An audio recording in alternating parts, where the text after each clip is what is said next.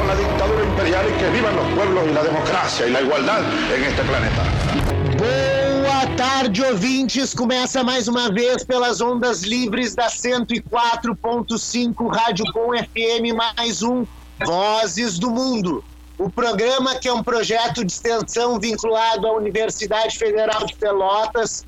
Eu sou o professor Fábio Duval, apresentador desse programa e coordenador desse projeto.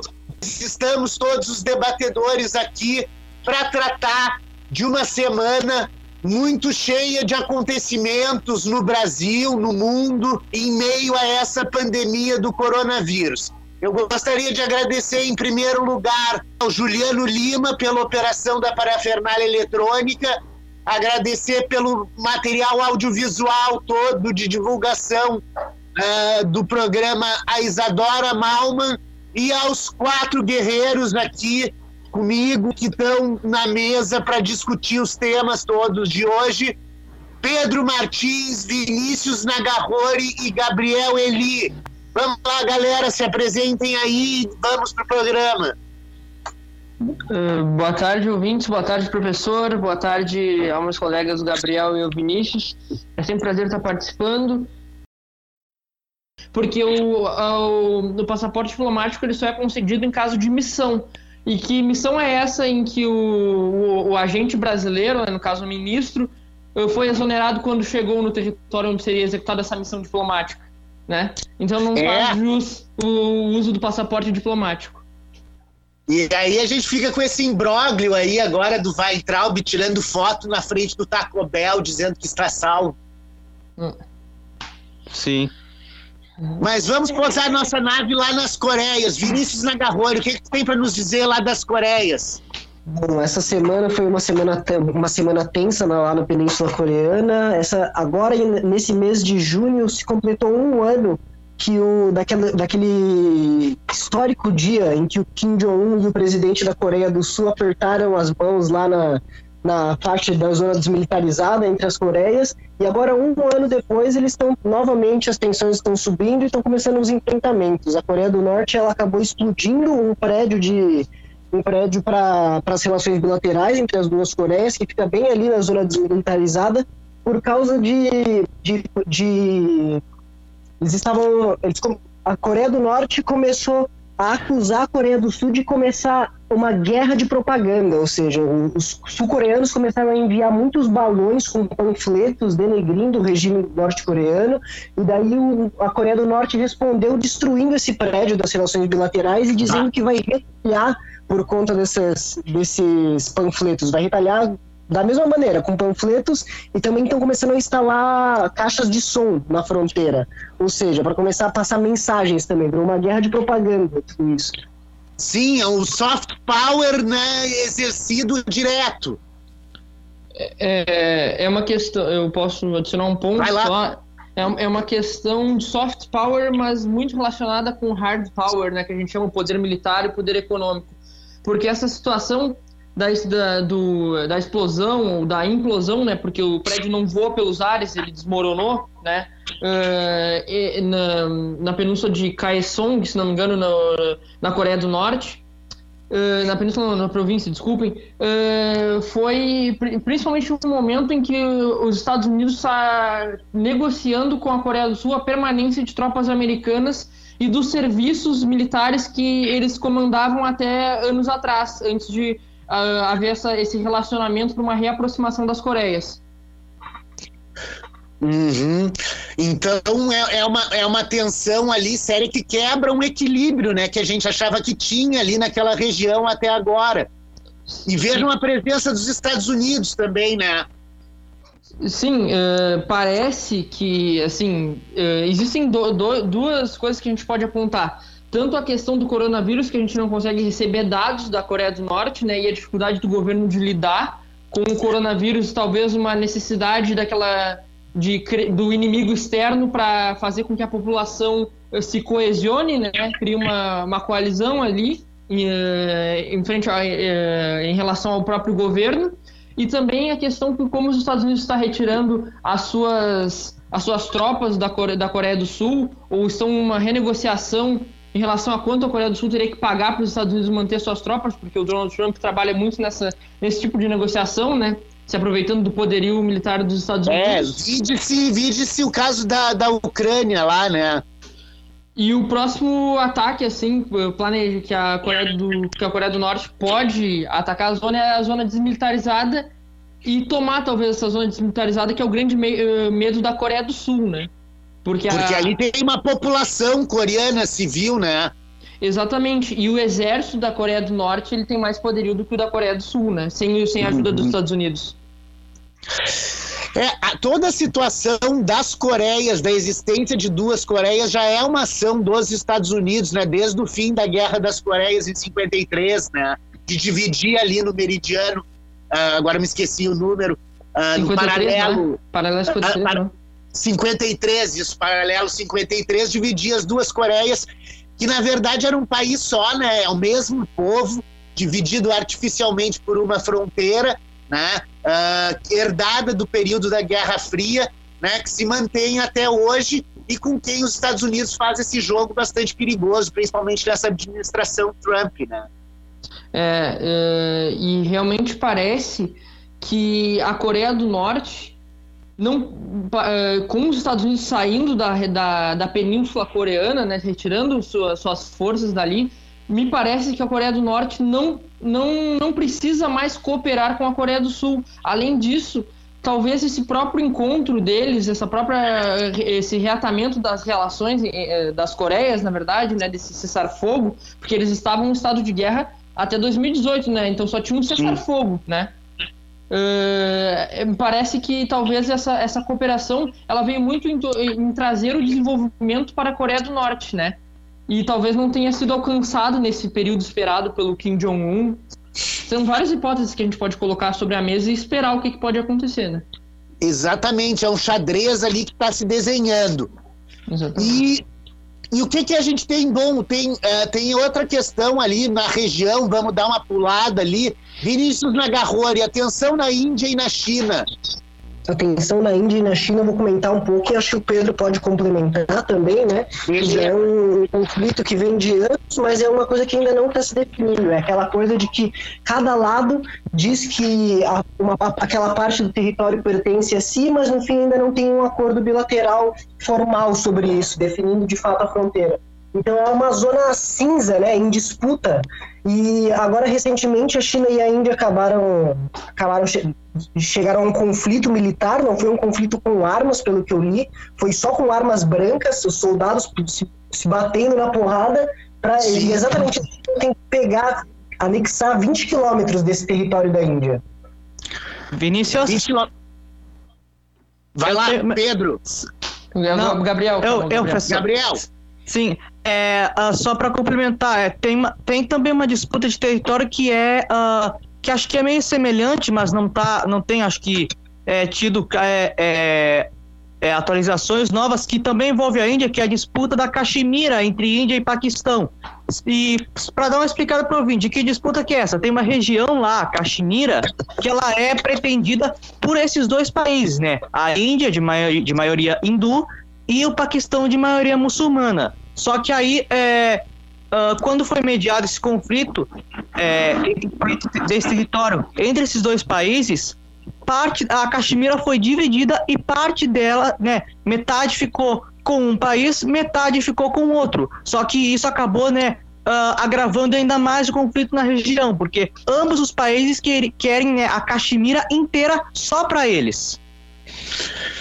Claro, aí o famoso conflito da Caxemira, né, entre a Índia e o Paquistão. É uma região ali toda muito muito conflituosa, né? Porque pega um eixo que na verdade antigamente toda aquela articulação ali da onde passa o Afeganistão e o Paquistão sempre foi um, um espaço de desde o século XIX de tensão entre o Império Russo e o Império Chinês. Né? Os ingleses é que foram os grandes gendarmes de criar até o Afeganistão, que foi um estado tampão ali entre esses dois Sim. impérios. Né? Com certeza. E, e, em relação ao próprio a, a própria questão da Caxemira, é uma disputa entre os dois países e mais a China, que também tem um território dentro da Caxemira, né? Uh, inclusive, a própria cooperação da China com o Paquistão, em termos de construir, porque o Paquistão é fundamental na, na Rota da Seda, na nova Rota da Seda Sim. que a China está construindo. Uhum. É, então, é, essa própria construção, essa infraestrutura e essa influência da China em cima do Paquistão incomoda a Índia, né? Que a China já começa a ver como a nova potência econômica mundial, que assim, talvez não seja agora, mas daqui a uma década, pelo tamanho da sua população, pelo tamanho de desenvolvimento tecnológico, vai ser o grande competidor uh, contra a China, não mais os Estados Unidos. Eles olham a Índia com muita preocupação. Claro. E, esse ponto de... são, são dois países continentais né, no meio da Ásia, né, com regiões disputadas, enfim, com contato, produtores de grande parte da riqueza mundial, né? É, e não é para menos, né? Ambos os países, Índia e China, com né, mais de um bilhão de, de, de habitantes, né? A, a Índia tem, tão, tem tão, tanta mão de obra quanto né, a China, é, motivos bem plausíveis para a China estar tá se preocupando bem mais com a Índia do que com os Estados Unidos nesse momento. Exatamente. É esse é um, esse ponto de intersecção onde tem Índia, China e Paquistão junto é um dos pontos que sempre que começa algum tipo de conflito, de tensão, que acende uma luz vermelha no mundo inteiro, né? Porque são três Sim. potências nucleares que podem que qualquer escalação militar ali já pode agravar o conflito de uma maneira incontrolável. Sim, verdade. Esse aspecto da potência nuclear é muito importante, né? Porque pouca gente lembra, mas a Índia é e o Paquistão também são detentores de bombas atômicas, né? Sim. É, é, e é exatamente por isso que essa questão até da própria fronteira Índia e China, que a gente estava falando aqui, que ela é, ela é, se não me engano, é é que assim, para o ouvinte uh, conseguir assim, ter uma, uma, imagem na sua cabeça sobre a fronteira, ela é a fronteira do Himalaia, ou seja, uma fronteira montanhosa, difícil de transpor ela, né? Ela é, ela é muito alta, então ela é muito regular. E essa, essa fronteira, ela foi traçada, como o professor falou, essa, essa questão do Império Britânico, ele tinha domínio da Índia, né? Era o Raj britânico que, que se tinha na Índia, e ele disputava alguma influência no Tibete com os chineses, né? Quando Sim. A, quando a, o, o, Império Chinês da, da, da dinastia Qing foi deposto pela República em 1912, o Tibete se tornou uh, independente e assinou com o Raj britânico da Índia a sua fronteira. Só que quando veio a independência da Índia, em 1947, e a República Popular da China em 1949, nenhum deles reconhecem aquela fronteira, porque não foram assinadas por estados que eles reconheçam. Então, Exato, para eles ali é uma ficção jurídica. Exatamente, que é muito isso que a gente fala também que acontece na África. São fronteiras artificiais criadas, delimitadas por impérios né, de países do Ocidente que tinham um domínio territorial sobre aquela área. E aí, quando a gente chega a essa criação dos, desses estados, desses novos estados, mas que na verdade remetem a impérios, né? Eh, impérios não, mas eh, civilizações milenares, antigas, por exemplo, a civilização chinesa, os próprios uh, indianos que vêm do rio uh, Hindu, né? Então, eles, a gente vê essa espécie desse, como a gente poderia chamar de irredentismo, que é aquela coisa, não, mas a gente, tem, a gente identifica que a nossa população, uh, que aquele território pertence à nossa população. Né? Então fica todas essas disputas que a gente vê hoje, que não é de agora. Embora muitas vezes pareça, ah, não, é, é simplesmente por uh, uma barbárie que eles estão lutando por fronteiras com paus e pedras. E essa própria questão de lutar com paus e pedras, né, que a gente fala, tipo, com barras de ferro, que foi como eles lutaram, uh, que deu esse, esse incidente perto do rio Gauan, né, Uh, foi uh, porque essa zona ela é desmilitarizada justamente por esse clima acirrado entre Índia e China não uh, desdobrar em um confronto nuclear, né? Justamente. Exatamente, eles deixam ali a tensão de uma forma dominada, né? Exatamente. Não bota mais fogo na fogueira. É. E até é um retrocesso nas próprias relações Índia e China, porque desde, desde que começaram agora o, o, século XXI, dos anos 2000 até 2013, a Índia encontrou um grande desenvolvimento apoiado pela China. Ela virou o maior parceiro, o maior parceiro comercial da Índia é a China, né? Então esse confronto ele foi muito mais em termos de da disputa entre os próprios militares ali, do, do acirramento, sabe, daquele confronto uh, mais pessoal ali entre os militares que estão controlando a fronteira conjunta do que propriamente dos países em si, acredito eu. Isso é claro, é claro. Pessoal. A gente teve toda a onda de cooperação sul-sul nos últimos 20 anos que aproximou muito esses países, né? O BRICS, né, é uma prova o disso. O BRICS, o IBAS, né? Enfim, uh, não obstante a China não fosse do IBAS, mas todo esse, esse estilo de cooperação sul-sul aproximou muito esses países, né? o que foi sempre tá, uma coisa boa para eles, né, em termos de desenvolvimento. Uh, mas uh, é, é, é, é, essa questão quando a gente fala do território, né? tem um, um, um, verbete latino, né, chamado uti possidetes, uhum. né, que diz para o direito internacional que o território é daquele de quem o habita, quem o pertence, quem o possui de fato. Né? Então, quando a gente tem esses territórios contestados, em que um Estado e outro Estado não reconhecem fronteiras historicamente delineadas, né, mesmo que artificialmente, uh, a gente tem ali o conflito, às vezes, que descamba para a população. Né? Ou seja, é, é, a minha casa, né, aqui e o outro estado que está chegando perto da minha casa. Então entra para essas raias da violência aberta. É. Não, pessoa... a gente não leve a, uma, a, uma, a, uma, a, uma, a um tremor geopolítico regional, né? Exatamente. Acho que o Gabriel queria falar. Sim, Gabriel, é, só uma de aqui e isso que você comentou também, Fábio, pode acontecer ali na região da fronteira entre a Rússia e a China, que de um lado da fronteira a Rússia tem cerca de 5 ou 6 milhões de pessoas e do outro lado, do lado chinês, 120 milhões de chineses. Então é algo que você é, é uma densidade demográfica um pouquinho diferente, né? É. Uh, uh, eu, professor, tinha algo para falar aqui. Um adendo sobre, sobre Índia e China, que, que que falou que o senhor falou junto com o Paquistão, né, que tem que tem ogivas nucleares. Tem mais uma questão também, uh, que até mesmo tu falou em, em programas passados. A Índia, é, a Índia e a China, elas também estão se demonstrando é, grandes potências em desenvolvimento na corrida espacial. Lembra que tu comentou que a Índia Sim. lançou é, não, sei, não sei quantos é, milhões de, de mini satélites do espaço e a China está planejando, né? É, é, não sei se foi ainda, mas já estava planejando é, ir, uh, ir com satélite é, no lado oculto da Lua.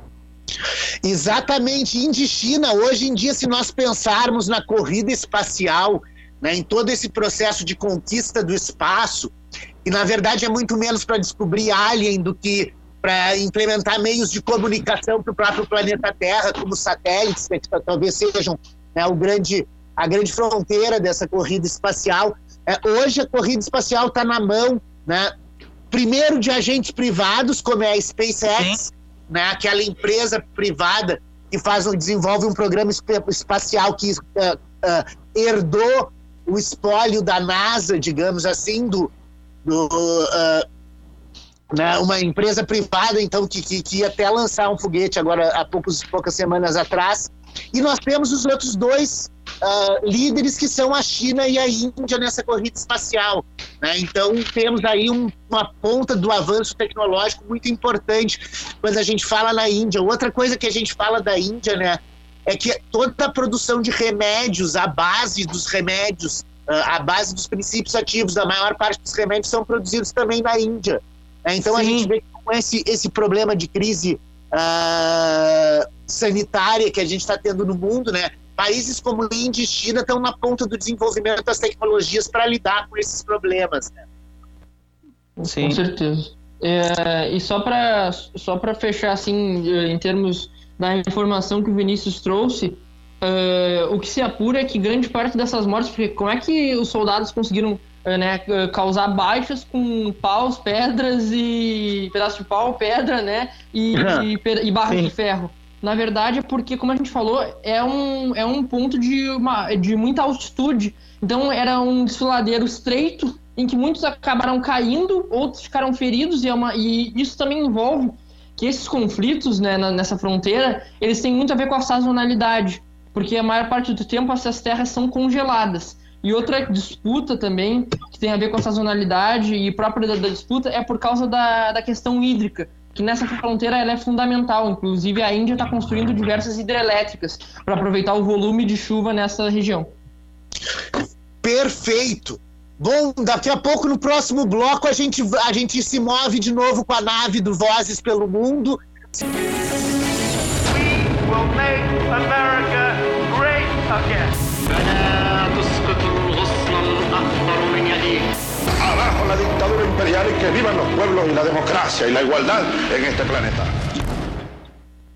Boa tarde, ouvintes. Voltamos com o segundo bloco do Vozes do Mundo. Né? Vamos pegar a nave do Vozes do Mundo, então, sair um pouco ali da região da Índia e da China e vamos parar na Europa. Né? Nós tivemos lá um, um, um problema, né? E, e, aí vamos falar um pouco dessa questão né, das relações uh, comerciais. O mundo está vivendo né, um, um, colapso temporário no comércio internacional, mas o, o mundo vai continuar girando, nós esperamos, depois do coronavírus. E a pauta do comércio internacional ela segue aí. O, grande parte da volta da recuperação econômica de vários países vai de, depender do, do, comércio internacional. E a gente tem um fato bem negativo para o Brasil, que é o veto né, do acordo União Europeia-Mercosul. Vinícius Nagarrori, Bom, agora aterrizando com a nave do Vozes do Mundo lá em Bruxelas, a sede da União Europeia. Agora chegou uma notícia, de, na verdade, do começo desse mês, né, que é o parlamento da Holanda, ele rejeitou a ratificação do acordo entre Mercosul e União Europeia, como muitas pessoas já estavam prevendo, né, que, que o acordo não seria ratificado pelo parlamento, pelos, pelo parlamento europeu e pelos parlamentos nacionais da Europa, exatamente principalmente, na verdade, por causa da, da posição da atitude do Brasil dentro do Mercosul, né, com o presidente Bolsonaro fazendo da política ambiental um, um, um descaso total e acendendo uma luz vermelha na União Europeia. No, lá, no, lá no parlamento holandês, eles citaram a concorrência agrícola desleal e a preocupação com a Amazônia para fazer esse veto ao acordo. E agora, então, restam ainda mais outros países, né? Mas tudo já leva a crer que isso não vai passar. Exatamente. Esse é um prejuízo para o Brasil em função do, do, do, do, descalabro do governo Bolsonaro em relação à política ambiental, né? Que a gente viu naquele vídeo até o, o Salles, Ricardo Salles, que é o, é o ministro do Meio Ambiente, dizendo para aproveitar que a mídia estava dando muita uh, cobertura para o coronavírus e tocar a boiada da legislação ambiental. Quando ele fala legislação ambiental, diga-se aqui grilagem de terra, garimpo, uh, desmatamento, né? Vamos lembrar só que para o desmatamento, para a agricultura, 55% a mais de território desmatado nesses primeiros quatro meses do, do, ano de 2020 em relação aos quatro meses do ano de 2019. E esse, esse, essa retaliação que a gente está sofrendo na Europa, ela vem por conta já das queimadas de 2019. Então a gente, a gente só piorou o nosso passivo diplomático para negociar essas coisas, né, durante agora na crise do coronavírus e o desgoverno do Bolsonaro. Isso pode causar vários impactos, né, inclusive, como eu falei, para a recuperação econômica do Brasil, porque apesar do governo ter um discurso ultranacionalista, não, não, não sendo, a gente depende em grande medida do comércio internacional e até uma das bases de apoio do governo que é a bancada ruralista, tem muito a perder com essa política errática né, ambiental do atual governo, né, que pode gerar consequências econômicas em outras esferas, uh, afetando outros setores, a própria vida da população uh, que poderia ser beneficiária desses acordos. Vamos lembrar que na União Europeia né, a gente já tem um público consumidor muito mais consciente, né? Então, quando eles vão consumir alguma coisa, eles sempre querem aqueles, aqueles uh, uh, carimbos de origem, se foi extraído de uma área sem trabalho escravo, se foi extraído de uma área sem desmatamento e por aí vai. E, e o Brasil mostra, né, cada vez mais com a sua diplomacia errática, está andando na contramão dessas tendências internacionais. É, e até esse próprio embate, do, como professor chamou a atenção da, das próprias queimadas. O embate principal do Bolsonaro foi com Macron, presidente da França, e a Angela, Angela Merkel, né? a chanceler alemã. Então, foi, tipo, foi com um baluarte da União Europeia, né? Foi construída, a União Europeia foi construída em cima da relação alemã com francesa, né? alemã, uh, franco-alemã, Franco e, e o Bolsonaro só conseguiu ter uma, uma, uma ríspida relação com, justamente com quem sustenta a União Europeia. É, é, é, é, exatamente o que não fazer diplomaticamente, né? O manual do que não fazer diplomaticamente o governo Bolsonaro com a chancelaria do Ernesto Araújo. Exatamente. E outra coisa que me vem em mente agora é que além de estar tá se isolando do, da União Europeia, do foco ali, do, do centro da União Europeia e de outros países da Europa, também ficou o caso da imagem do Brasil na América do Sul, né? Pois imagina, se o Brasil está sendo o principal empecilho para fechar o acordo União Europeia e Mercosul, como que os outros países do bloco, que são vizinhos aqui, vão nos encarar? Com uma, uma, uma visão pior ainda do que já está sendo visto. Exatamente, né? Porque uh, trata-se de uma diplomacia, como o próprio nome diz, multilateral, né? Nesse caso, uh, principalmente, porque a gente tem dois blocos, né? Negociando. Então, nós dependemos do, do, do, do, do Uruguai, Argentina, Paraguai e Venezuela da mesma forma que uh, eles de nós, né? Todos os países europeus de nós para poder fazer esse, esse acordo, né? Então, se não houver uma linha condutora todos perdem e, claro, o Brasil fica responsabilizado pela falha diplomática. Ah, professor, fa tu falou, da, tu falou da, da, da, da perda econômica né, do, que o Brasil ter, uh, pode ter. Pois é, é, é só, só uma, uma adendo aqui antes de continuar né, dos, dos temas é, que pode ser que a perda econômica no Brasil é, fique ainda pior. Por, uh, o que, que eu quero dizer com isso? Porque tem uma nuvem de gafanhotos né, que atacou é, as plantações lá na Argentina e pode ser que ela venha para, para cá, para o Brasil, é a, é a, partir do Rio Grande do Sul. E mais do que, né, pode ser que tenha perdas é, é, uh, humanas, né, mas, uh, mas isso quer dizer o quê? Uh, principalmente, uma perda ainda maior na área econômica, na área rural, que é justamente o que é a, que é a maior, que, tem, que é responsável uh, por, pela maior parte, mais da metade do, do, do PIB do Brasil. Exatamente, né? Nós somos um país ainda ruralista em grande medida, né? O, o exportador de commodities, vamos dizer assim, né? coisa que nós deveríamos mudar ao longo no longo prazo, quando tivermos uma política de Estado efetivamente para aproveitar todas as nossas vantagens comparativas, né? Mas nós temos um país agroexportador, né, hoje em dia, o que gera essa tensão, né, entre, entre a questão ambiental e a questão agrícola, né? Porque esse agronegócio destrutivo, né, ele acaba, né, tendo um, um, um revés, né, que vai cair nele próprio depois. Ah, quanto a essa nuvem de gafanhotos, né, Uh, vamos, vamos rezar para a nuvem de gafanhotos né, sair para o outro lado, né? Porque não basta já o coronavírus, o Bolsonaro, né, e a gente soma tudo isso uma chuva de gafanhotos. Né, só uma curiosidade aqui, né, para alegrar, alegrar ou, ou desesperar o público, né? Eu estava vendo hoje de manhã na televisão que uma nuvem de gafanhotos tem de um quilômetro quadrado ela carrega 400 milhões de gafanhotos. Nossa. E que uma nuvem de 10 quilômetros quadrados, né, ela consumiria a mesma coisa que 350 mil pessoas num dia. Essa nuvem de gafanhotos que vem da Argentina, da Argentina tem mais ou menos esse tamanho, 10 quilômetros quadrados de, de extensão. Né? Então, basicamente, por onde essa nuvem de, de, de para a gente ter uma percepção da gravidade, né, uhum. por onde uma nuvem de 400 milhões, 400 bilhões, na verdade, de gafanhotos passa, ela consome a mesma coisa que 350 pessoas ou duas mil vacas em um dia. Nossa Senhora. Meu ou Deus seja, uma nuvem de gafanhotos era nada que o Brasil precisava né, numa hora dessas. Como dizem, o Brasil não é para principiantes e ainda nessa hora vem uma vem uma praga bíblica para completar. Vem uma praga bíblica, é. né? É, e nós não podemos nem fechar a fronteira com a Argentina porque eles vão passar. Não, a Argentina, já, a Argentina, a Argentina já fechou.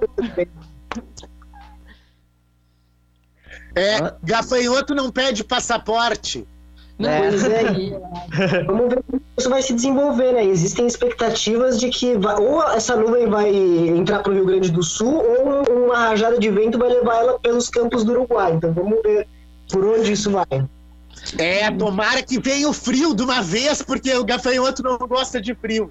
Não, é então eu, eu, vou trazer mais uma notícia, então, que é uma outra onda, mas uma onda de poeira que levantou do Saara e está vindo em direção à América Central, mais é, América do Norte e América Central, mas vai, pode pegar a América do Sul. Ela pode ser vista pelo satélite. Não tinha uma onda dessas de poeira na direção do nosso continente, trazida pelas correntes de ar, a, desse, dessa magnitude há 50 anos, mais ou menos, não havia uma onda desse tamanho. Barbaridade, ah, né? Chega o meio uma poeira. É a mesma é. linha dos, dos assuntos climáticos extraordinários também. A na Sibéria fez 38 graus, né? E o Putin comemorando o aquecimento global. Vá! Não, e vamos pensar que a Sibéria com 38 graus né, derrete tudo, vira água. Mais as é, outras pandemias que vão vir fruto das, das doenças congeladas no permafrost. Isso, bah, não, para aí é o apocalipse. É, exatamente. Bom, vamos, vamos, vamos tocar nossa nave então. Seguimos na América Latina. Podemos falar um pouco da Venezuela, né? Podemos. Da, da, questão do John Bolton dos Estados Unidos, que denunciou vários planos do governo americano. Pra, vamos botar aqui para o pro, pro, pro ouvinte: o John Bolton é o ex-secretário de segurança, né? Uh, conselheiro, do... conselheiro de segurança. Conselheiro, nacional. conselheiro, desculpa, conselheiro de segurança do governo do Trump. Né? E ele saiu do governo e lançou um livro. Né? Lançou um livro que está sendo amplamente divulgado na mídia né, uh, no qual ele fala exatamente da sua passagem pelo governo Trump. Pedro, querias dar uma pauta nesse assunto? Bom, então o John Bolton, uh, caso eu não esteja enganado, ele saiu do governo Trump na, durante aquela crise com o Irã, que o que o, o Qasem Soleimani, né, o líder da Força Quds, que é a, como se fosse a CIA do Irã, né, no caso ela é responsável por fazer operações estrangeiras da Guarda Revolucionária, Revolucionária Iraniana, foi assassinado no aeroporto de Bagdá, né, pelo, por um drone norte-americano. E teve toda aquela questão que o Irã abateu. Eu não, eu não sei qual é o nome daquele estreito ali entre o Irã e não sei se foi entre o Irã e o Iraque ali, que o Irã bateu um drone norte-americano também, né? Então ficou toda aquela questão se ia, se os Estados Unidos iam invadir o Irã, se ia bombardear o Irã. E o John Bolton, se não me engano, foi demitido em meio a essa crise, né? Porque ele me parecia um dos grandes incentivadores ao conflito com o Irã, né? Porque o John Bolton... Dizem que ele incentivava todos os conflitos, né? É, com a Coreia do Norte também, inclusive, ele foi um dos responsáveis, ao que as fontes né, dizem, por um retrocesso na, na relação dos Estados Unidos com a Coreia do Norte no encontro do ano passado de Hanoi, no Vietnã, que foi em relação à desmilitarização nuclear, né, da Coreia do Norte, e ele queria, inclusive, também algumas indústrias químicas, porque a Coreia do Norte podia uh, estar produzindo armas químicas. E aí isso foi uma das questões que o Kim Jong-un uh, deu, uh, não concordou e deixou a negociação. Então dizem que ele foi também um dos grandes responsáveis pelo fracasso desse, desse desenvolvimento da relação dos Estados Unidos Coreia do Norte e a pacificação entre as Coreias. Uh, o John Bolton lançou um, lançou um livro que, inclusive, a Casa Branca tentou impedir a sua publicação por envolver temas de segurança nacional, né? E, assim, uh, eu não sou... Uh, eu não vou fazer um advogado do diabo aqui, acho que até vou fazer um pouco. Mas, realmente, um conselheiro de segurança nacional lançar, que saiu nesse ano do governo, lançar um livro falando sobre essas questões da segurança nacional é sim uma ameaça à segurança nacional. É muito complicado ele divulgar questões é, de soberania, de inteligência norte-americana, né? Eu acho complicado, mas a, a, princípio ele deixa claro que o Trump é, é exatamente isso que a gente pensa dele, sabe? Que ele não tem preparo nenhum para estar tá na presidência dos Estados Unidos. A gente tem diversos casos que o Trump fala que a questão da Venezuela, né? Que ele fala que a, invadir a Venezuela, vou dar um dos casos, e a gente, a gente, pode comentar em cima, conforme for falando aqui dos casos, ele fala que no, no livro do, do, John Bolton, que foi lançado, ele fala que o Trump acharia cool, né, legal, invadir a Venezuela. Quando comparam o Trump e o Bolsonaro, devidas às, às devidas tomadas as devidas proporções, já tem uma semelhança, né? As proporções bilionárias em termos de. É. Exatamente, tem a sua Quando semelhança. se trata de, de, de, de cérebro, né? Parece que tem um pouco de água dentro dos dois. é, é, inclusive, essa questão da Venezuela, a gente lembra, lembra que o Guaidó se autoproclamou presidente venezuelano, né? Sim, era no... aquele presidente artífice golpista né, da Venezuela, que era, o, que era o presidente do Congresso. Exatamente. E se é... autoproclamou presidente da República, a revelia. E, e, eles tinham um apoio dos Estados Unidos.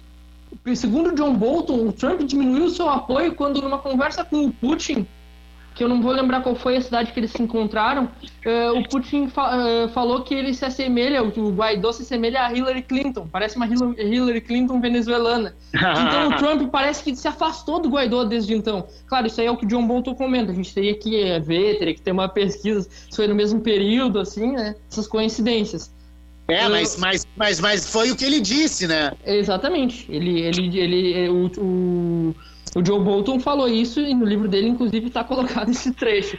Outro trecho importante sobre essa reunião com o Putin é que o Trump parece que ele não saiu da segunda guerra, da, da primeira guerra, porque uh, ele perguntou se a, se a Finlândia era, ela era um estado com soberania própria, um estado independente, ou era um satélite Você russo. era russo! o que remota é. ao início da Primeira Guerra, quando a Finlândia realmente era russa. É, é, é, esse tipo de coisa, né? Imagina o preparo diplomático de um sujeito desses, né? Tanto que, que, que deu, deu tanta repercussão esse livro, né? E claro, a gente está num ano eleitoral, tem todo esse elemento também, tudo isso vai ser usado mas a gente vê a, a pouco, o pouco verniz de alguns chefes de Estado hoje de fazer diplomacia. Né? O Trump, né, com seu, não obstante ele tem o poder da moeda e das armas, ele faz uma política tão errática quanto o, o Jair Bolsonaro, né, que não tem uma percepção maior histórica, uh, estratégica. Né? Parece que faz política pelo seu gosto pessoal. É, é, exatamente isso. Inclusive, o livro do John Bolton critica essa política internacional personalista do Donald Trump em relação à Coreia do Norte, né? Porque o John Bolton, todo mundo sabe, era um grande opositor e o que realmente a gente suspeita é que ele queria um conflito com a Coreia do Norte e com o Irã, né? Porque o John Bolton Sim. remonta aos neocons, os Hawks, né? os, os, os, os falcões, né? Do neoconservadorismo que estava em vigência na época que os Estados Unidos invadiu o Iraque. Né? Bem então, naquele ele... governo do Bush filho, né? Exatamente.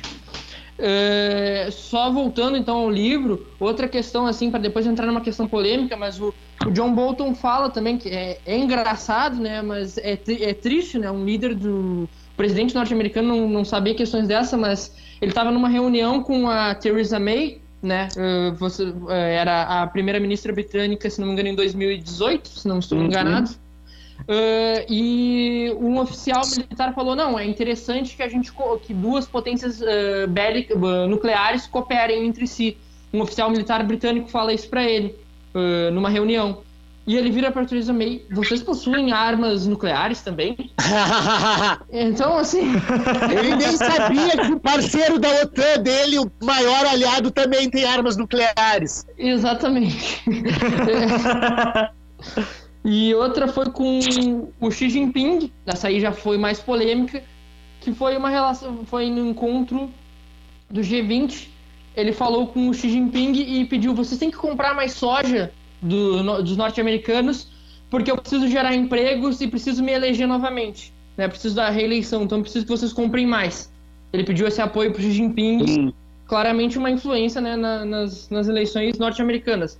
Claro que uh, todo estadista faz um pouco dessa relação, mas não tão descarada como o Trump fez. Né? Claro. É, é, é, é, aquela coisa, né? A política do Trump é muito parecida com a do Bolsonaro Hum. É uma estratégia imediatista de se manter no poder. Né? Exatamente. De maximizar o seu poder. Então não pensa estrategicamente, não pensa do ponto de vista do Estado, né? pensa do ponto de vista do indivíduo. Exatamente. Ele pensa no ponto de vista, por, por exemplo, uh, grande parte, a gente falou agora, acabei de citar a questão da Coreia do Norte, mas muitos falam que quem insistiu na relação com a Coreia do Norte, dos encontros, foi o próprio Donald Trump, né? É, que em um momento ele ameaçou bombardear a Coreia do Norte, no outro ele queria ser o responsável por, por criar paz entre as duas Coreias, né? Muito em torno de promover a sua própria imagem, né? Exatamente. Não era nem liga, é, é levado pelas, pelas, pelas, pelos conselhos do John Bolton. Exatamente. Bueno, vamos, vamos lá. Um, eu posso, eu posso falar um Vai pouco lá, que está falando, falando dos Estados Unidos. Eu posso complementar com, com a questão uh, das eleições norte-americanas, né? Que eu, eu, eu, dei um. Eu, eu falei no início do programa, na apresentação, né?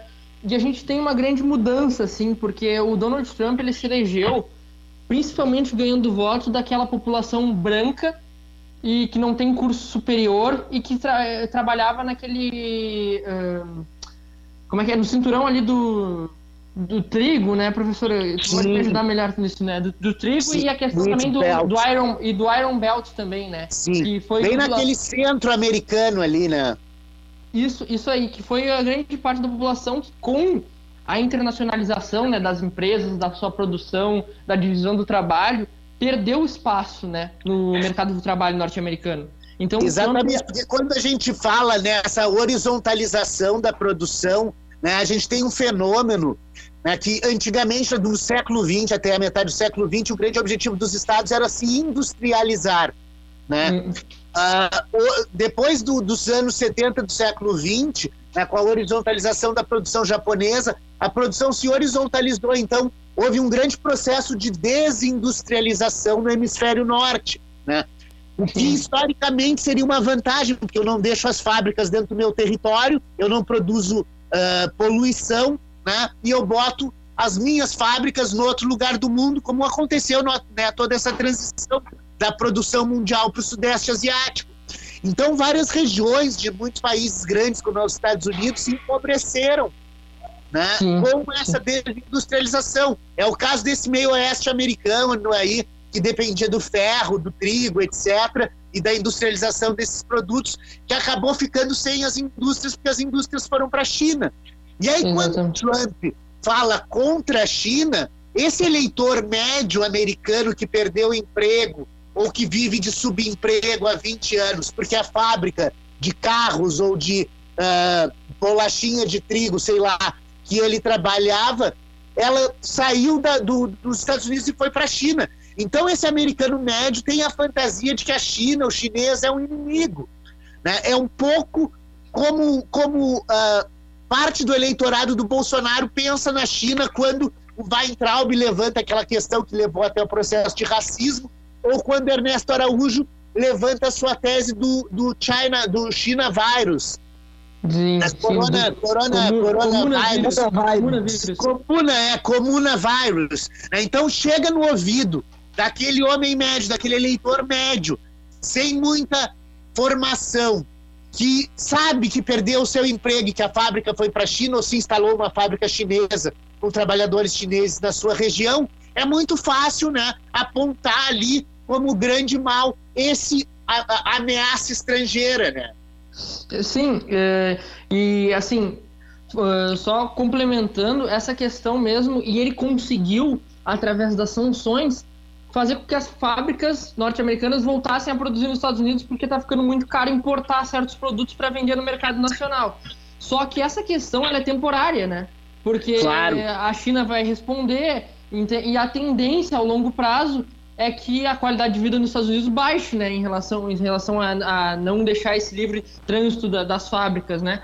Uh, só que ele foi, e eu acredito que o Donald Trump estava assim se encaminhando para uma reeleição, porque ele estava conseguindo, apesar de todas as polêmicas internacionais, ele, ele cumpriu o seu discurso de se isolar né, do, das organizações internacionais, uh, ele cumpriu o seu discurso de gerar empregos, só que o, o coronavírus, né, que veio assolar os Estados Unidos agora, mostrou a principal questão que o Trump ele, ele é contra aquela, aquele sistema criado pelo Obama do Obamacare, que é preocupado com a saúde gratuita, né, aquela questão Sim. que o Obama estava desenvolvendo.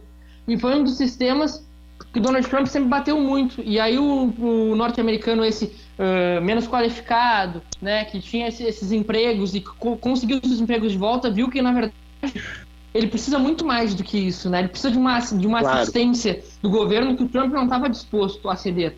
Então o Trump vem perdendo cada vez mais pontos para o Biden, né? A última pesquisa do The New York Times, o Biden está 14 pontos acima do Trump. Então a grande virada, eu acho, foi tanto essa briga com a China, né, que já vem transcorrendo há um grande tempo, uh, e também vem a, a, questão do coronavírus, que mostra que os, os norte-americanos precisam de um apoio ainda maior do Estado, né? É, essa, essa talvez seja uma das principais lições né, que as crises todas do coronavírus no mundo né, vão deixar para nós, né, repensar o papel do Estado. Exatamente. Aquelas teorias de Estado mínimo, né, que graçaram ali nos anos 90 muito firmemente pela América Latina toda. Né? Hoje a gente vê né, que sem um sistema único de saúde, sem um sistema, sem um aparato estatal né, efetivo, né, a gente não consegue resolver problemas coletivos né, quando eles aparecem. Né? É interessante a gente ver que o coronavírus, por exemplo, eu estava lendo uma reportagem esses dias, o coronavírus ele, ele gerou o aumento de popularidade da maior parte dos líderes europeus que uhum. lutaram né, de forma mais efetiva com seus isolamentos contra esse vírus. A perda de popularidade aconteceu principalmente com esses governos, como é o caso do, do Bolsonaro e do Trump, né, que uh, relegaram a sua população à sua própria sorte. Né? Então, essa uhum. questão toda de repensar o papel do Estado, né, etc., vai ser um, um dos temas né, que nós vamos ter que né, nos debruçar sobre uh, quando, quando essa epidemia passar. Né? É, realmente. E um desses, desses um, símbolos assim dessa queda do Trump foi em relação ao comício de Oklahoma, que estava marcado e que se esperavam 20 mil pessoas. E foi um no meio de uma pandemia, né? No meio de uma pandemia. E o que estão dizendo é que um grupo desses, desses K-pop, né, dos fãs de K-pop, uh, fludaram o site, né, eles criaram muitas inscrições uh, com o propósito de, de artificialmente subir esse número esperado para que eles conseguissem, uh, que eles se planejassem com um grande ginásio, com uma, um comício, uma fala, um discurso aberto do Donald Trump para os fotógrafos pegar aquele grande público. E o, e o ginásio estava vazio quando Donald Trump chegou. Vá!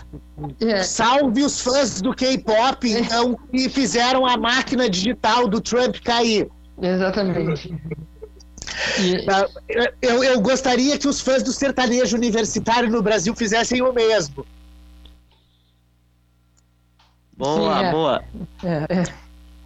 Já o Joe Biden, né, como ele não tem, assim, é, a gente é, é, eu não, eu não sou muito não compactuo muito com as ideias do Joe Biden, entendeu? Mas ele é aquela alternativa para quem não tem alternativa, né?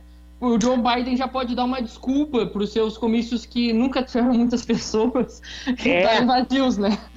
É. É, por causa do corona, culpa o coronavírus. É, exatamente. Mas isso foi um grande golpe pro Trump, assim. Até tem uma foto dele isolado, saindo do, do helicóptero presidencial, né? É, com a gravata vi. aberta, né? Meio isolado. É, e ele deixou tudo pro genro dele, né? Fazer a, a, a articulação do comício né? no meio da pandemia. Né? Foi, um, foi, um, foi um retrato né? bem, bem eloquente ali dessa perda que vem tendo o Trump, né? E que uh, esperamos, né? Dada o fracasso do seu governo, né? Esperamos que não se eleja né, na eleição de, de novembro. É, e, e só para fechar, assim, então, a, a, grande virada, né, a gente pode dizer, foi quando esses norte-americanos que votaram nele, que agora estão tendendo a não votar, viram que quando, no momento de crise, ele não soube exercer a liderança, que para os norte-americanos é muito importante um é. líder. É. né? Então, quando Isso. ele não soube exercer, não soube como comandar o país em um momento de crise, foi quando ele perdeu esse apoio, né? E agora com o desemprego batendo lá em cima nos Estados Unidos, nem mesmo o auxílio que ele aprovou, né, que é muito maior que no Brasil, uh, vai salvar sua, provavelmente vai salvar sua candidatura. Só para fechar essa análise. Perfeito. Bom, vamos levantar nossa nave daqui a pouco e posar em outro lugar do planeta Terra, né? Mas vamos fazer primeiro um intervalinho. Daqui a pouco a gente volta com mais vozes do mundo.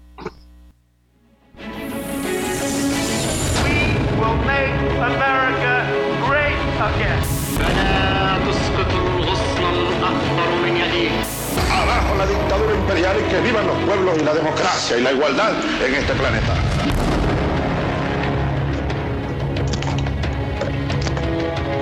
Boa tarde, ouvintes. Voltamos com o terceiro bloco do Vozes do Mundo. Bom, vamos continuar né, o, ritmo que a gente estava no bloco passado, né, pegando a nossa nave. E agora a nossa nave sai dos Estados Unidos. Estávamos falando da eleição presidencial do Trump, né, de todos os problemas advindos do governo Trump expostos lá no livro do John Bolton, né, que foi seu conselheiro de segurança. Vamos parar na AIA, a Haia, né? É a Haia mesmo. A Haia é uma cidade chamada The Hague, The Hagen, né? É uma cidade na Holanda que concentra. Voltamos à Holanda, tínhamos falado do parlamento holandês, voltamos a nave para a Holanda. A gente só foi buscar né? o Trump. E vamos lá buscar o Trump daqui a pouco, é. é. é. Vamos algemar o Trump preso. e vamos mandar ele para lá. É, já vamos levar preso. Na, na, por que, que eu falo preso? Porque na Haia é uma cidade holandesa que concentra os grandes tribunais internacionais.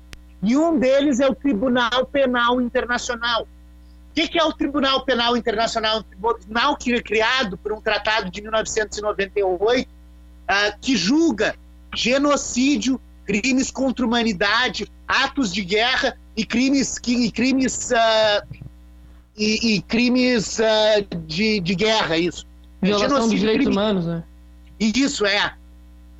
É um tribunal que julga indivíduos, então ele, ele tem essa característica diferente, né? Ele não julga países como a Corte Internacional de Justiça, a Corte Interamericana de Direitos Humanos, ele julga indivíduos, né? já que é um tribunal penal, e quando a gente fala de crime, a gente sempre tem que ter um elemento pessoal, mas julga indivíduos acima né, dessa jurisdição dos estados, né? Uh, quando os estados aceitam, obviamente, a sua competência, né? mas é um tribunal penal né, que surgiu para julgar esses grandes crimes de guerra, crimes contra a humanidade, atos de agressão e genocídio, né, que são os quatro tipos de crime que ele julga.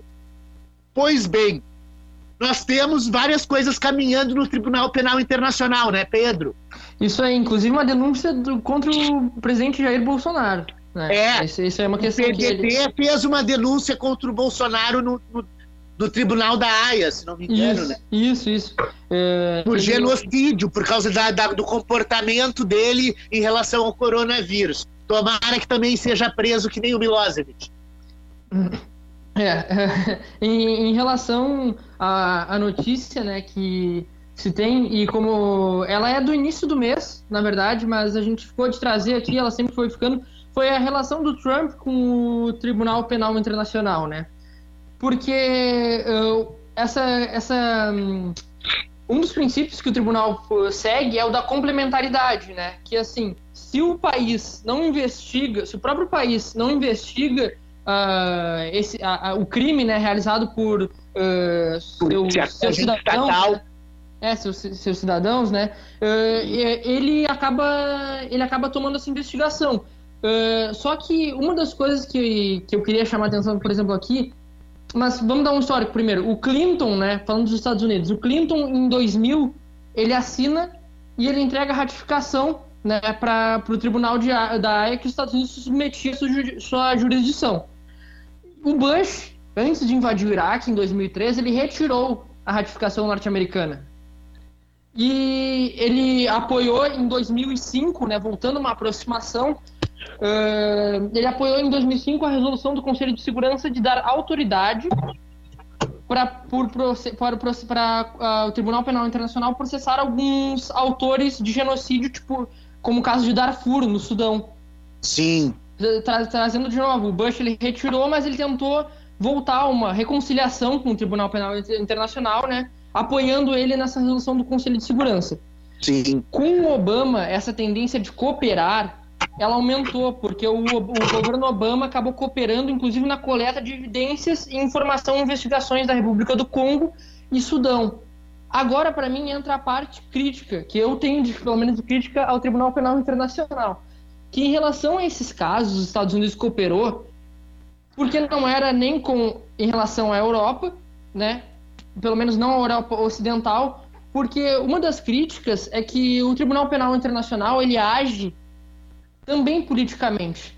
Porque na questão da OTAN, intervenção da OTAN na guerra da Bósnia, da, da guerra da Bósnia, né? que, a, que, a, que o Tribunal Penal Internacional julgou.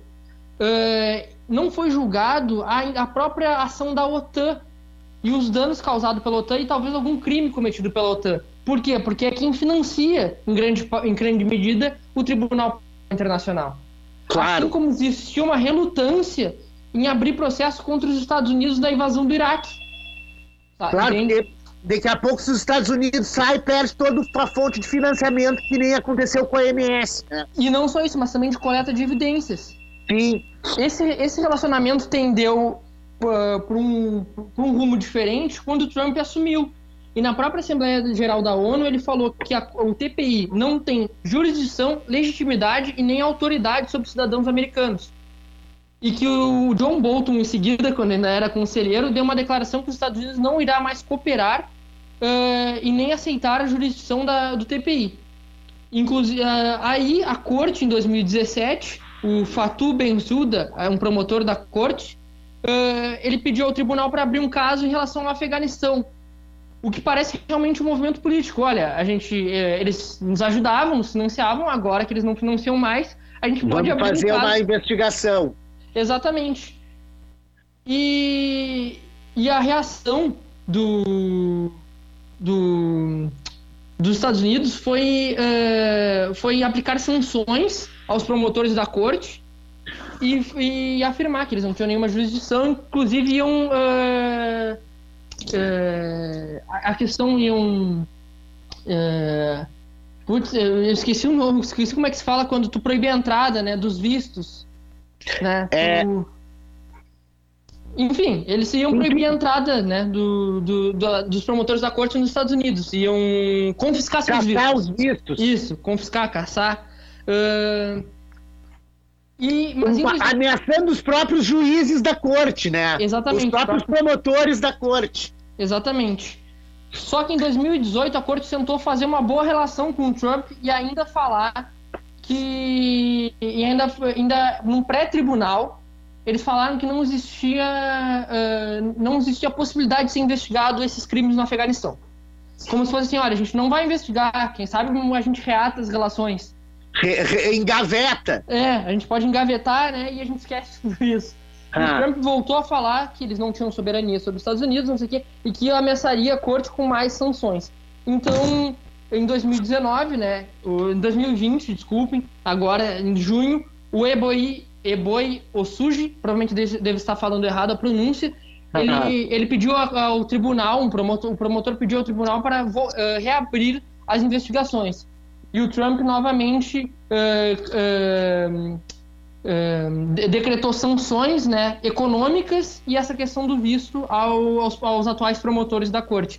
Essas questões econômicas, não, eh, eles não chegam a falar sobre o que, que significa, que, que elas seriam né, não chegam a definir, mas acredito que seja alguma questão de, de algum, alguma questão financeira dentro dos próprios Estados Unidos. Dentro do próprio Sim, corte de contas, suspensão de contas, esse tipo de coisa. Exatamente. Bloqueio de ativos. Bloqueio de ativos. Isso, então só trazendo essa, essa disputa, né, e a questão política, né, que o, a relação política que o tribunal possui com os estados signatários.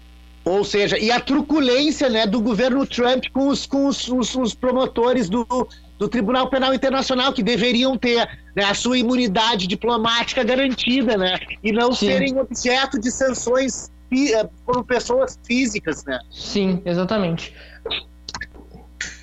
E quem é que está tá sendo, tá sendo investigado? Ah, outro, outro, outro país que está sendo investigado é Israel em relação ao, aos crimes cometidos em território palestino. Aí é sempre essa lembrança, né? Tanto os Estados Unidos como Israel não são signatários. Só que os crimes ocorreram em territórios que são signatários, que é o, o Estado da Palestina né? E o Estado e o Afeganistão. Então eles podem ser sim investigados. A Corte tem sim, uh, o Tribunal Penal Internacional tem sim jurisdição sobre esses casos. Uh, e o Israel não reconhece porque não reconhece o Estado da Palestina. É, e aí a gente entra em todo o imbróglio ali do Oriente Médio, né? Que a gente vê essas tensões crescentes, né? Uh, ali na, no, no, território da Palestina, né? Com a política de Israel, né? Sempre né, voltada dentro dessa perspectiva do Likud, do Benjamin Netanyahu, de se expandir, né? Desde a lei de de, de, de, do Estado Nacional uh, de Israel, lei, lei do Estado-nação de Israel, essa política né, quase uh, institucional de tomar os territórios palestinos. Né? Vinícius Nagarrori, que ia dar um toque sobre isso. Claro, agora já é institucional essa política, né? Manobrando mais uma vez a nave do Vozes do Mundo, agora a gente vai de Haia para Israel para comentar que o, o, episódio de Israel-Palestina está ganhando mais um capítulo e não é positivo. Né? Depois que o Benjamin Netanyahu conseguiu formar sua coalizão governamental para não precisar ter, fazer Israel passar por outra eleição, ele tudo indica né, que o governo israelense vai seguir adiante com os planos de anexar parte da Cisjordânia, que é um plano, aliás, que tem o respaldo do presidente Trump, que, aliás, tem foi até nomeado um, um assentamento israelense no, nas colinas de Golã que chama Trump Heights. Bah, e também Trump Heights, é um condomínio. É, e também tem a questão do Brasil, que essa semana uh, o Conselho de Direitos Humanos da ONU eh, abriu um, uma votação para aprovar uma resolução contra Israel, contra as ações de Israel, uh, uma resolução pedindo para. Como é o nome? Para para Michelle Bachelet, o cargo dela, alta comissária de direitos alta humanos, para abrir uma para abrir uma investigação sobre os crimes israelenses, sobre essa questão da anexação e o pedindo um embargo às armas israelenses. E o Brasil, mudando a sua política, que já era definida desde o final da Segunda Guerra, votou a favor de Israel, contra a abertura dessas moções. É, é o que a gente vê nas manifestações de extrema direita aqui no Brasil, as bandeiras dos Estados Unidos e de Israel, né, uh, uh, apoiando esse tipo de genocídio institucional, né. Uh, é uma vergonha para o Brasil diplomaticamente que desde o Oswaldo Aranha, da criação do, do, do, do, Estado de Israel, né, e depois, né, com o, o, a, a nossa política brasileira de pragmatismo responsável, etc., nós sempre tivemos uma boa relação com o mundo árabe, né, e nunca uh, efetivamos esse apoio ao anexa, anexacionismo israelense. Né? A política internacional brasileira, como a gente já disse várias vezes aqui, está de, de, cara muito mudada. Né? É, realmente. Se não me engano, foi teve Santiago Dantas e o Azeredo da Silveira, que foi foram algum deles, né? Que, que, que condenaram justamente essa, essa anexação do território e consideraram ilegal, na verdade, Sim. aos olhos da ONU, né? Exatamente. Porque aos é. olhos da ONU existe um tratado né, que divide dois territórios ali. Exatamente. O que não existe é um respeito a esse tratado. E, e a própria forma como Israel cria esses assentamentos, numa tentativa, como o professor falou, quase de aplicar né? Exatamente. criar justamente, colocar a população ali para dividir o território palestino aquela população precisa de uma grande porque essa, a maior parte dessa população ela depende da agricultura então são grandes extensões de terra que precisam do apoio militar de Israel para sua segurança entre aspas né Sim. dentro de um território ocupado. Então por isso que essa essa essa condenação porque justamente exatamente. E ali com uma coisa muito importante né que é o sistema de irrigação né? É. A gente não consegue ter plantação ali com, sem o sofisticadíssimo uh, uh, mecanização da, da, da, da, da umidificação, né? Da, da, como é que eu falei? É... De irrigação? Irrigação. irrigação né? Que Israel detém, né? E os palestinos não detêm. Exatamente. é a nossa nova cara da nossa política externa. E até um, a gente está falando sobre os Estados Unidos, os Estados Unidos retirou do Conselho de Direitos Humanos porque falava que o Conselho de Direitos Humanos estava numa política anti-Israel. Exatamente, é. Uh, são todos esses imbróglios que acabam respingando né, nas instituições internacionais que visam exatamente a combater isso. Né? O isolacionismo do Trump é muito sentido né, nessa hora e o governo Bolsonaro parece que toma né, o mesmo rumo sem pensar nas consequências estratégicas né, de uh, estragar a nossa relação com o mundo árabe. Mas vamos, vamos aproveitar que a gente tem ainda 10 minutinhos aqui e vamos, vamos, o Gabriel Eli queria falar aqui, vamos pegar a nossa nave e vamos voltar para o Brasil, né? E vamos voltar para o Brasil, mas vamos voltar para o Paraná, não vamos voltar especificamente né, para Brasília. Gabriel Eli.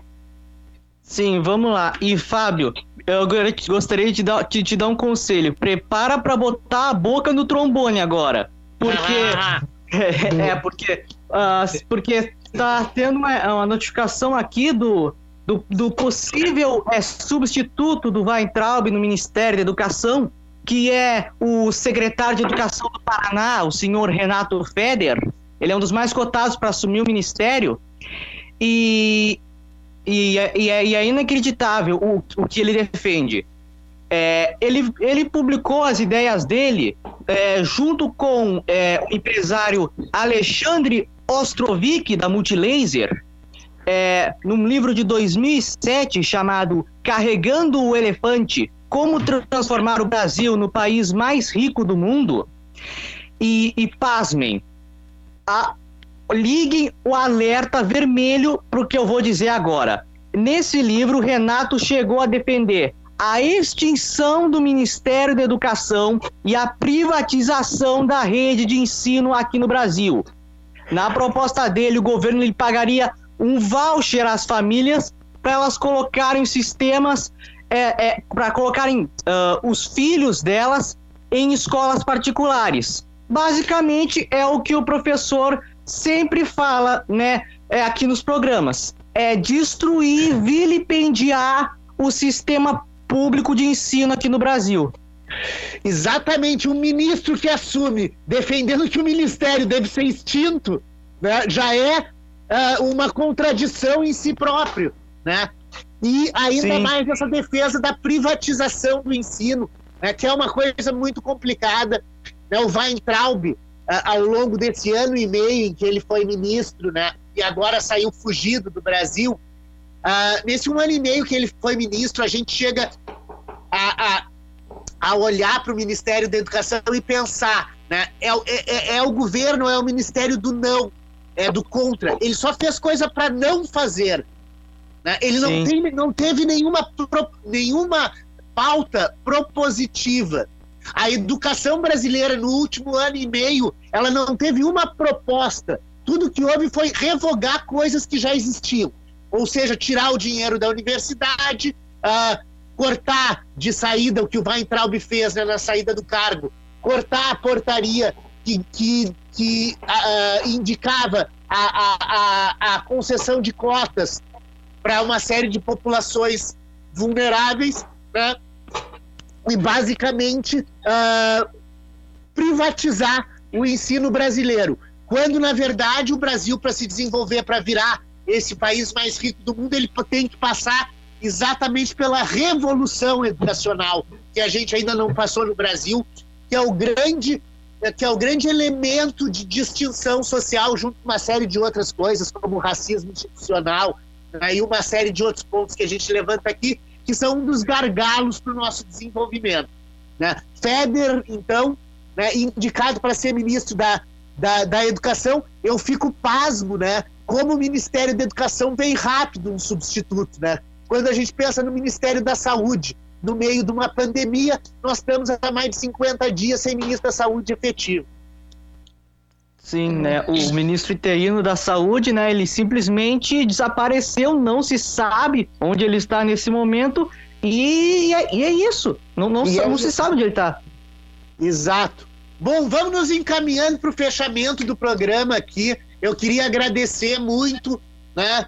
a participação dos três debatedores aqui, os internacionalistas Vinícius Nagarrori, Gabriel Eli e Pedro Martins. Né? Fizemos um programa de alto nível, uh, voltando aos temas internacionais. Estávamos todos com saudade né, de, de, de desenvolver esses temas internacionais, já que a pandemia né, nos deixou meio que monotemáticos nos últimos tempos. Né? Claro, a pandemia continua aí, nós continuamos dentro de casa, Pedimos a todos, rogamos saúde a todos e pedimos a todos que se protejam, protejam o próximo, principalmente, porque esse é um desafio coletivo. Né? Mas nós precisávamos fazer com que a nave do mundo, a, a, a nave do Vozes do Mundo, deve desse uma circulada pelo planeta para a gente trazer as notícias né, internacionais tão candentes que estavam aí precisando ser expostas para o público da Rádio Com. Eu vou passar a palavra para a última rodada antes da gente fechar aqui. Vinícius Nagarrori. Uh, boa tarde, queridos ouvintes do Vozes do Mundo. Muito obrigado por estarem aqui conosco mais uma semana e sigam em casa. Obrigado. Até a próxima. É a melhor coisa que a gente tem para dizer, né? É sigam em casa. Exatamente. Gabriel Eli.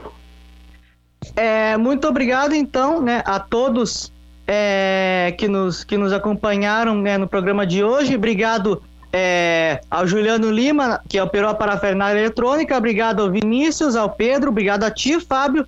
É, né, a todo mundo que nos escutou, fique bem. Se possível, fique em casa. Se não for possível, use máscara, né? E uh, mantenha, né? Aumente os, uh, os seus cuidados de higiene. E até o próximo programa. Tchau. Valeu, Gabriel. Pedro Martins. Bom, uh, agradecendo também uh, aos colegas e professor por esse programa que foi, foi de alto nível realmente, né? Não que os outros não sejam, mas é que quando a gente fala do que a gente gosta de tocar nesses temas internacionais, né? E não tanto da tristeza que a gente vive internamente, uh, fica mais leve o programa, né? então queria agradecer assim ao nível do debate e também os gurus já falaram muito sobre essa questão da pandemia, né? Fiquem em casa se puderem, se não puderem, usem máscaras. Quando saírem, lembrem do distanciamento social, né? Uh, e espero que todo mundo fique bem e voltamos na próxima semana. Além disso, gostaria de divulgar aqui que a gente também tá, a gente também tem os programas no Spotify, né? Se não me engano, a gente posta toda sexta e também tem o Instagram do Vozes do Mundo, né? Que é Vozes do Mundo, arroba Vozes do Mundo. FM, se não me engano. Agradecendo a Isadora Malman, que faz toda essa parte de bastidor de disseminação das nossas, dos nossos áudios né, na internet. Estamos presentes, então, no Spotify, tanto do, do, Vozes do Mundo quanto da Rádio Com. Estamos presentes no site da Rádio Com, nos podcasts da Rádio Com. Juliano Lima, já te peço que, que tenha gravado esse programa né, para a gente botar depois nos podcasts. Muito obrigado pela operação da parafernália eletrônica. Ao ouvinte, eu me despeço desejando saúde, cuidado e paz e bem.